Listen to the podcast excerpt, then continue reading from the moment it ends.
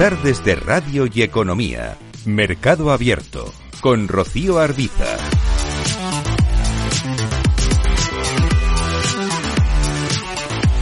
Comprobamos cómo está la situación en el mercado de deuda y cómo termina la semana, otra semana intensa en el mercado de renta fija. Lo hacemos con Ramón Zárate, socio director de Zárate EAF. Hola Ramón, ¿qué tal? Muy buenas tardes. Hola, buenas tardes, Rocío. Ha sido interesante comprobar cómo se han movido los bonos en estos últimos días, particularmente hoy que tenemos ese dato eh, esperado en Estados Unidos, ese dato de paro del último mes. Al igual que hemos visto una reacción clara en la divisa, en el dólar, la hemos observado también en el mercado de renta fija, ¿no? Por ejemplo, y aunque sé que mira más los plazos cortos, el eh, bono a 10 años estadounidense recorta el rendimiento de forma clara hoy hasta cotas del 3,74%. Efectivamente, semana de y vuelta el bono americano y ya sabemos que el bono americano marca marca marca el tipo de interés de, Europa y de Europa me refiero cuando hablamos de Europa nos referimos al Bund y el Bund del resto de bonos de europeos, ¿no? Si estábamos a principio de la semana con tipos de interés reales, cuando hablamos de tipos de interés eh, nominales, perdón, eh, swap eh, próximos ya se estaba apuntando a posibilidades de incluso del 6%, es decir, que la próxima subasta, la, próxima reunión del Banco de la Reserva Federal podría subir hasta 50 puntos básicos eh, y acelerar el proceso de subidas y llegar al 6% a final de año. Lo cierto es que el mercado, eh, en principio, eh parece, parece retomar que esto es inviable. Es decir, al final esto lo que agrava es una recesión o un aterrizaje que no puede ser tan suave como espera o están descontando la Reserva Federal. Y llevo a las curvas totalmente invertidas con máximos históricos. Y vamos a estar en la curva americana en el 100, 120 puntos básicos entre el 2 y el 10 años, tocando muy por encima del 5% en dos años y, y, prácticamente se mantuvo en los mismos niveles próximos al 4% en 10 años ha corregido, como bien has apuntado, eh, y ahora mismo prácticamente un 5% a la baja la rentabilidad de bono a 10 años. De 4% hemos pasado. Hemos pasado prácticamente a 4,72, 4,71.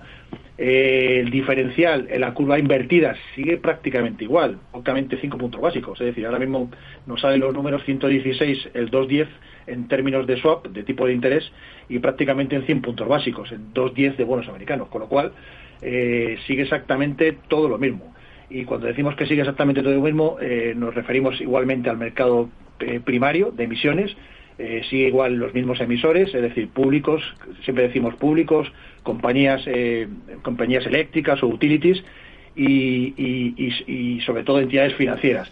Ah, de vez en cuando sale alguna, alguna, algo novedoso, algo diferente y, todos básicamente en plazos hasta 10 años, y sobre todo más en el corto plazo, que es donde se está básicamente haciendo toda la negociación. ¿no? E interesante esta semana, por ejemplo, un bono que ha salido a largo plazo, eh, Río Tinto, y las rentabilidades que están obteniéndose o se pueden obtener, un bono de 2053, 525. Es decir, vemos que el gran diferencial que hay eh, entre, el corto y el largo plazo, es decir, sigue estando la curva invertida. Y en términos eh, de emisores españoles, eh, hemos visto la emisión de, la Junta de Galicia en 2029 con 3711 de, de, de TIR con lo cual vemos que prácticamente no tiene diferencial eh, contra el bono español.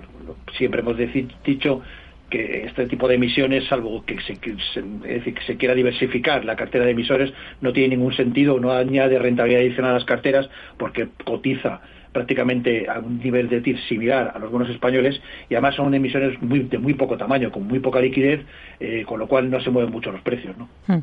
Venimos de la aprobación en el Congreso en las últimas horas de la nueva ley del mercado de valores y una de las ventajas que conlleva o se persigue es la reducción de requisitos en las emisiones de deuda es clave, entendemos esto, para que este mercado em, gane en agilidad. Puede ser un gancho para repatriar emisiones y para atraer además a emisores extranjeros aquí a España.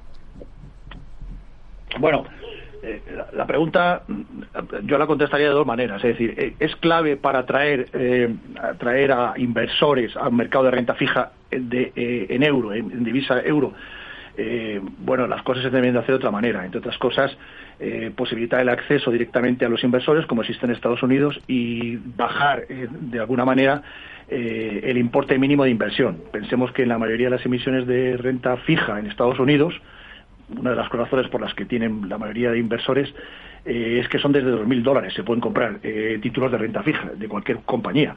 en Europa, básicamente, el importe mínimo que se pueden comprar son 100.000 euros, con lo cual ya dificulta por sí el acceso de los minoristas o la liquidez o que el interés. Ahora, dicho esto, eh, la mayoría de las emisiones que se hacen van a, los, eh, van a las plazas financieras donde ponen menos requisitos, y menos requisitos en términos de rapidez y agilidad para aprobar la emisión y menos costes. Básicamente, se estaban haciendo casi todas las emisiones en Luxemburgo o se están haciendo básicamente en Irlanda y en general lo que va a depender de que una emisión tenga más interés una vez que se ha emitido, es decir, es que se, se, negocien las plataformas de negociación, que, son globales, por ejemplo, Iberclear, una de ellas. Con lo cual, toda la reforma que ha hecho, eh, como que pretende el legislador con la ley de mercado de valores, no sé hasta qué punto eh, va a fomentar las emisiones de renta fija con ISIN, eh, empezando ES, que es cuando están emitidos en España. Por decir algo de lo que, por resumir de lo que estamos hablando, Telefónica actualmente, por ejemplo, eh, con toda la emisión que tiene, volumen de emisión que tiene, no tiene una sola emisión con código S. Es decir, todas las emisiones están hechas fuera. Eso no independencia para que pueda cotizarse en el mercado español. Que la reforma que se ha hecho ahora vaya a lograr que se hagan más emisiones dirigidas a particulares o para pequeñas pymes, lo dudamos escasamente, probablemente no lo va a lograr. Eh, o por lo menos nos lo cuestionamos bastante. Ahora, lo que sí tiene interés, y desde nuestra óptica, eh, la, reforma que se ha hecho de la modificación de, la ley de mercado de valores, es toda la parte que se ha metido de la emisión y afecta también no solo a la renta fija, sino también a la renta variable y a todos los instrumentos financieros, la posibilidad de emitir con tecnología de registro descentralizado, que quiere decir que se va a poder emitir con tecnología blockchain. Y en esto nadie está en la primera fila. Es decir, cualquiera de los países europeos puede ponerse en principio a trabajar y ser una nueva metodología de emisión de, emisión de actores de valores de renta fija. La capacidad, y con la nueva ley, se va a poder hacer. ¿Qué quiere decir esto? Que se puede acceder mediante esta tecnología de registro descentralizado a inversores minoristas y podemos ser los pioneros en el mercado. La, previsión eh, legal ya está hecha. Otra falta ahora, eh, es decir, que realmente triunfe, ¿no?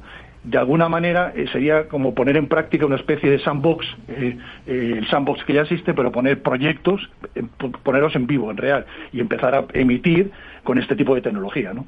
Hmm.